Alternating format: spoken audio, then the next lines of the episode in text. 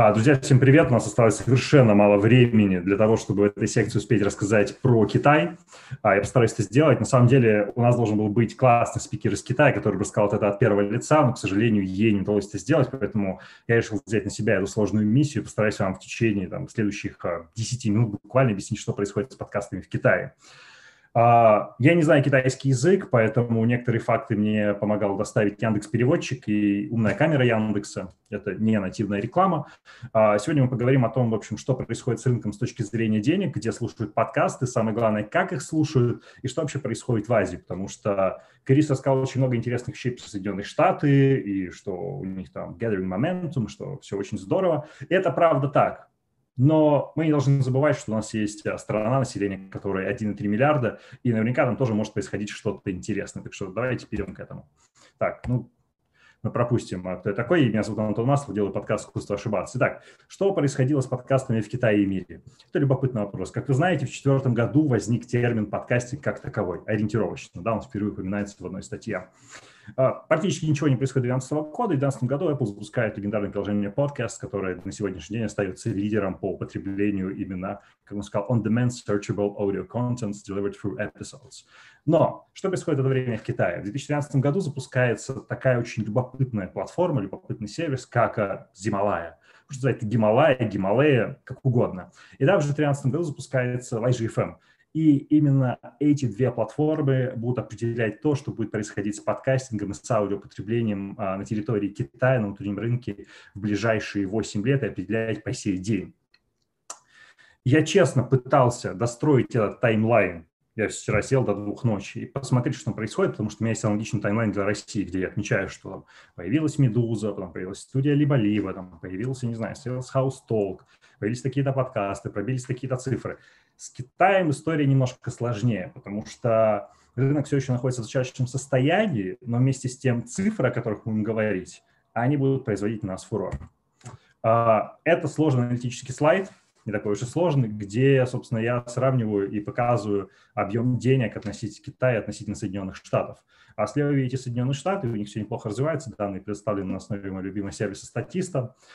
И здесь был некий парадокс потому что часть статей про Китай, которые я читал в, назовем так, популярных медиа, говорили о том, что китайская индустрия аудио, подкастов именно пробила и уже в прошлом году порог в 7 миллиардов долларов, что вообще для меня как бы ну, был просто фурор, типа 7 миллиардов долларов, то есть Соединенные Штаты едва приближаются к отметке в 1 миллиард в этом году, в то время как Китай уже 7.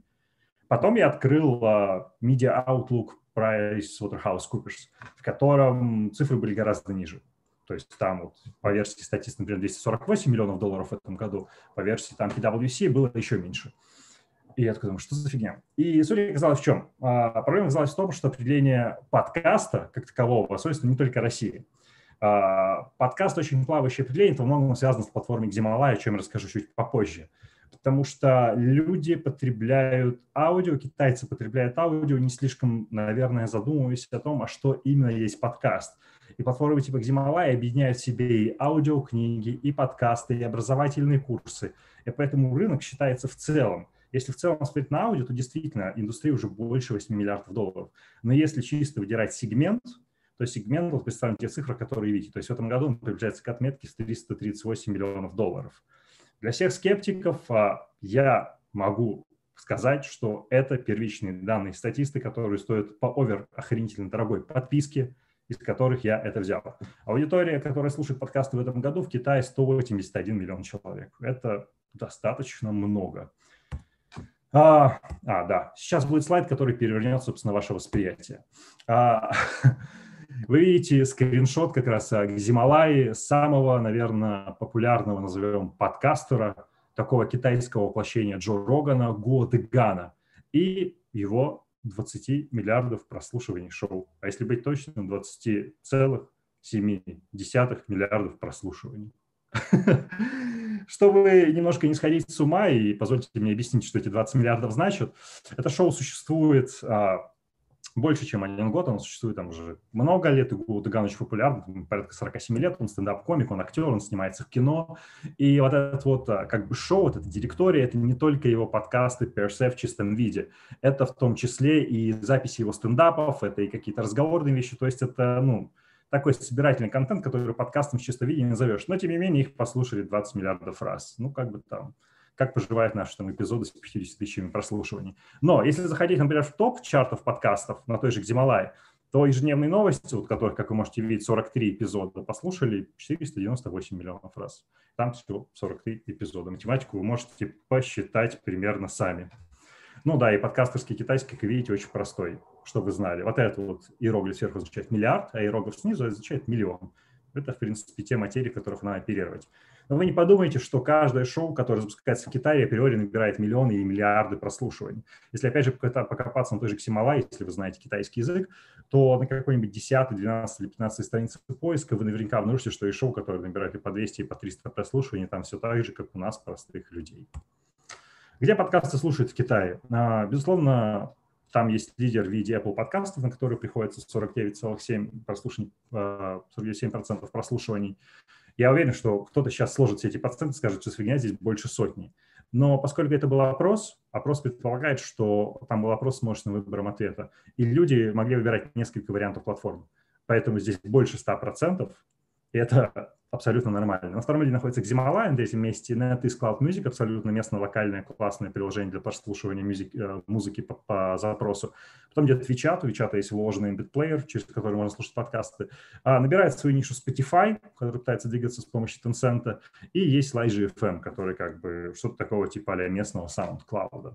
Ну, все здесь неплохо. Давайте поговорим о Симоваре, потому что это действительно уникальный э, феномен в каком-то смысле китайского рынка, который определяет все. Что это за история? Это бизнес, который был основан в 2012 году, вы можете его назвать как хотите. Они считают, что как бы, вот, их видение – это стать лидером в глобальном аудио и создать лучшую платформу для создания контента в мире. У них 250 миллионов э, месячных активных пользователей, 52 миллиона активных креаторов, и на них приходится 75% всего активного слушания на мобильных устройствах в Китае. То есть это гиганты. Почему важно не говорить? Потому что эти ребята изменили все поскольку существует два подхода к тому, как индустрия может развиваться. Первый подход, назовем его creator-centric, креатороцентричный. Креатороцентричный подход – это Россия, это Соединенные Штаты Америки. Когда у нас есть авторы подкастов, которые делают свои шоу, шоу набирают популярность, вырастают, и платформы стараются подстроиться под эти шоу, платформы покупают эти шоу платформы стараются как-то адаптироваться. Поскольку платформ много, они пытаются выработать единые правила игры. Существует проблема со статистикой, потому что платформ много, прослушивания распределены по платформам. В общем, Россия и Штаты хороший пример. Китай – это абсолютно обратная история. Китай – это platform-centric э, развитие индустрии, потому что сначала появилась платформа, а потом появились креаторы. Поэтому Сималая можно воспринимать как некий китайский YouTube для аудио. То есть поскольку у тебя в стране есть абсолютный лидер по потреблению аудио, все меняется абсолютно в другую сторону, потому что вы зависите от того, какие алгоритмы как продвигают ваш контент, какие темы, какие, не знаю, ключевые слова сейчас востребованы на этой платформе.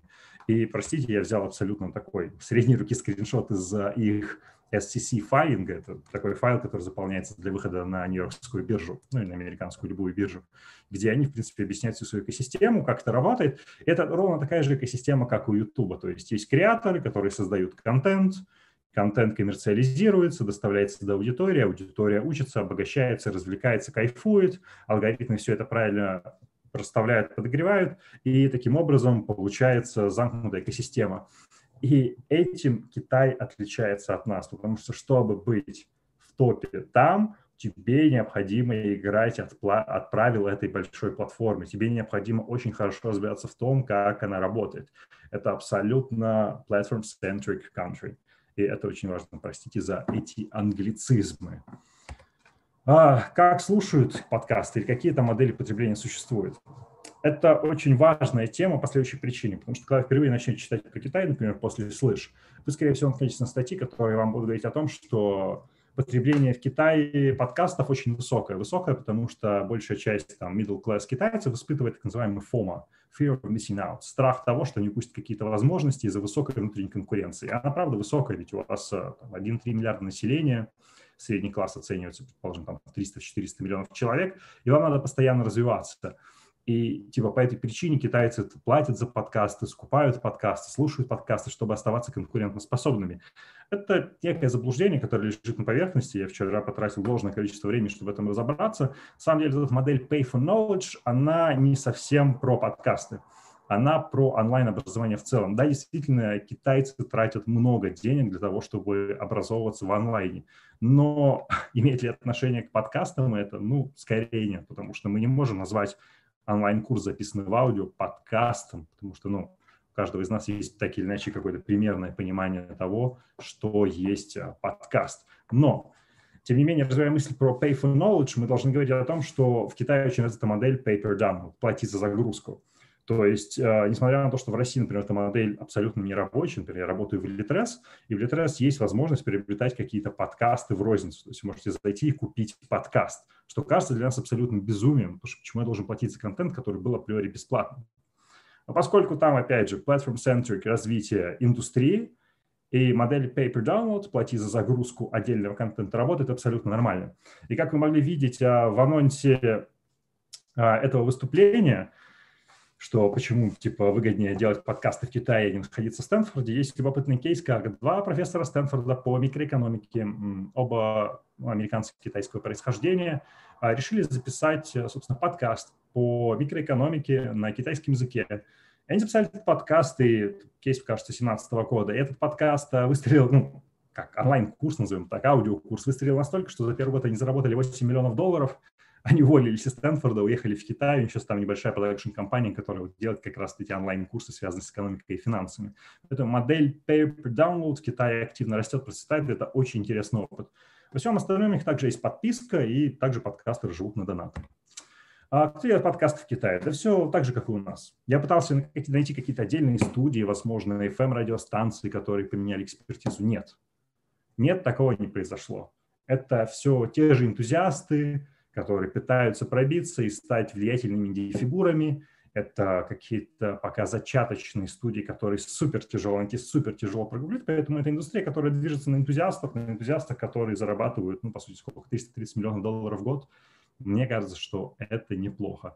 Но и понимаете, когда у вас, опять же, platform-centric а, развитие в каком-то смысле необходимость в том, чтобы объединяться на менее важное. Вы можете делать самостоятельно или небольшой группе контент, который при правильной работе с платформой отлично промотировать и хорошо зарабатывать. Каких-то прям супер крутых игроков здесь выделить нельзя, и, к сожалению, мне найти их не удалось. Простите, китайский я не знаю.